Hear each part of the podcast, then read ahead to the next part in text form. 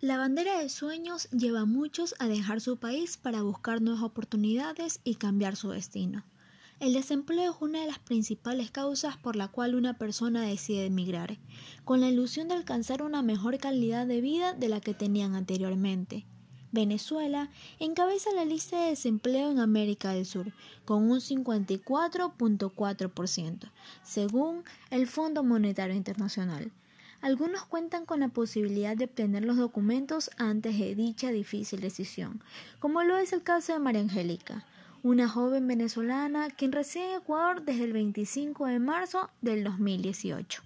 Decidimos migrar a Ecuador ya que tanto mi papá como su familia son ecuatorianos y eso nos permitiría tener más posibilidades de poder estabilizarnos mejor en Ecuador que en otro país. Pero otras personas, por motivos personales, se arriesgan a emigrar a otros países sin cumplir con todos los procedimientos legales, como lo es el caso de la señora Telaki Armar, quien no contó con los documentos necesarios para ingresar a Ecuador.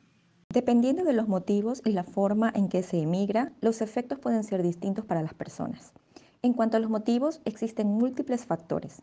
Se emigra por falta de trabajo, por estudios, por persecución política, por amenazas o violencia de distintos tipos, incluso por desastres naturales. Nuestro sustento económico al llegar a Ecuador provino de la liquidación de trabajo de mi papá y junto a los ahorros familiares nos permitieron llegar y poder mantenernos mientras lográbamos estabilizarnos en este nuevo país. Y en el caso de los venezolanos, al tener la necesidad de conseguir dinero, aceptan cualquier paga aunque muchas veces son estafados y no remunerados de acuerdo a su trabajo y desempeño realizado.